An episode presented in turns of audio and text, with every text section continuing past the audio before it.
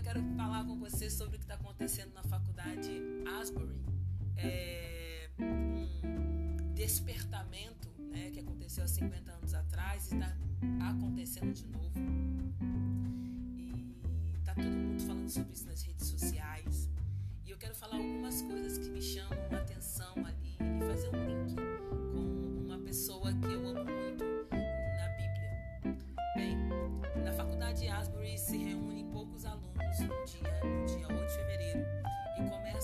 A orar e a falar com Deus. De repente o Senhor vem para aquele lugar, é, é, aquela oração, aquele momento chama tanta atenção de Deus que ele enche aquele lugar e o culto deles dura até o dia de hoje. Já se passaram cinco dias, se eu não me engano.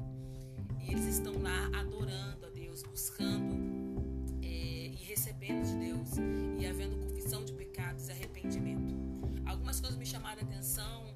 É, fato de, cidade, a, faculdade Asbury dentro de uma cidade no Kentucky bem, bem, bem pequena é uma, uma coisa que me chama atenção. Me chama atenção o fato também de não ter um, uma placa, uma instituição ou alguém famoso ali fazendo esse trabalho para dar continuidade, as pessoas terem um desejo de estar junto. Também me chama atenção que se você assiste, você percebe que os músicos não são tocam, às vezes erram as músicas, né? erram o tempo, erram a nota, é, desafina, mas as pessoas estão ali pelo Senhor, não por causa da estrutura que é proporcionada a elas. E nós temos nesses dias, às vezes, nos distraído com as estruturas e alguns de nós até idolatrando estruturas, buscando aquela estrutura é, maior, com, show. Não estou aqui fazendo nenhum tratado contra igrejas com grande estrutura. Eu acho muito legal o fato de muitas igrejas conseguirem isso, tá? Mas eu tô falando sobre mim e quero que você reflita agora sobre a sua adoração. Quando nós precisamos de uma música perfeita para podermos adorar.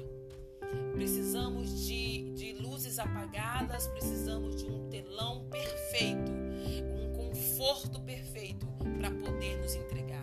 E aí nós trabalhamos no perfeccionismo, fazemos um, colocamos uma super mesa, mas não adoramos com consciência ao Senhor. A Bíblia fala em João, no capítulo 12, que um homem chamado é, Simeão, ele faz um, um, um, Simeão, ele faz uma estrutura enorme e, e de, de, um jantar e convida muitas pessoas. Só que ele não se entrega a Jesus. No entanto, uma mulher dita pecadora entra naquela casa, lava os pés de Jesus com, seus, com suas lágrimas e seca os seus cabelos. E isso marca aquele momento com uma adoração perfeita diante de Jesus. Nós, quanto igreja, nesse tempo, precisamos refletir se não estamos colocando a mesa para adoração, fazendo grandes palcos, grandes lugares e não estamos buscando o Senhor é, na nossa intensidade, com o coração quebrantado. Porque a adoração, ela é, é do latim, é, é, é extremamente ligado ou intimamente dentro. Então ela vem de dentro para fora. A devoção ela é de dentro para fora. Ela, ela é independente da estrutura. Está cantando só uma florzinha de Jesus ou está cantando a música da moda. Se é o melhor músico, se é o cantor que está na, na, na, na fama ou se é aquele cara da sua igreja que não que ninguém conhece. A, a, adoração ela parte de um coração que tem gratidão e arrependimento. A adoração parte de um coração que tem com certeza é, o entendimento, a consciência da presença de Deus. E é o que nós vemos em Asbury. As pessoas têm consciência da presença de Deus. Né? Às vezes nós estamos num culto e, e, e estrutura ou sem estrutura, independente, e você percebe que as pessoas estão ali e não tem consciência do lugar onde estão, eh, não tem consciência é, é, é, de estar na presença do Todo-Poderoso. E a gente precisa disso, ter consciência da presença dele. A igreja não é um lugar de fazer amigos. A igreja é um lugar onde os irmãos, os filhos, eles se reúnem. Aqueles que já são filhos porque nasceram de novo e aqueles que serão filhos porque nascerão de novo. E essas pessoas se reúnem para adorar a Deus. Eu quero com esse podcast te incentivar a buscar uma adoração genuína.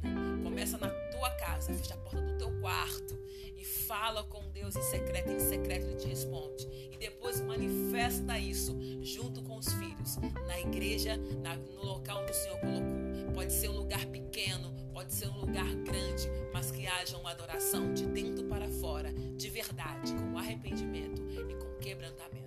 Sou a pastora Andréa Magalhães. Se isso fez sentido para você, compartilhe com seus amigos.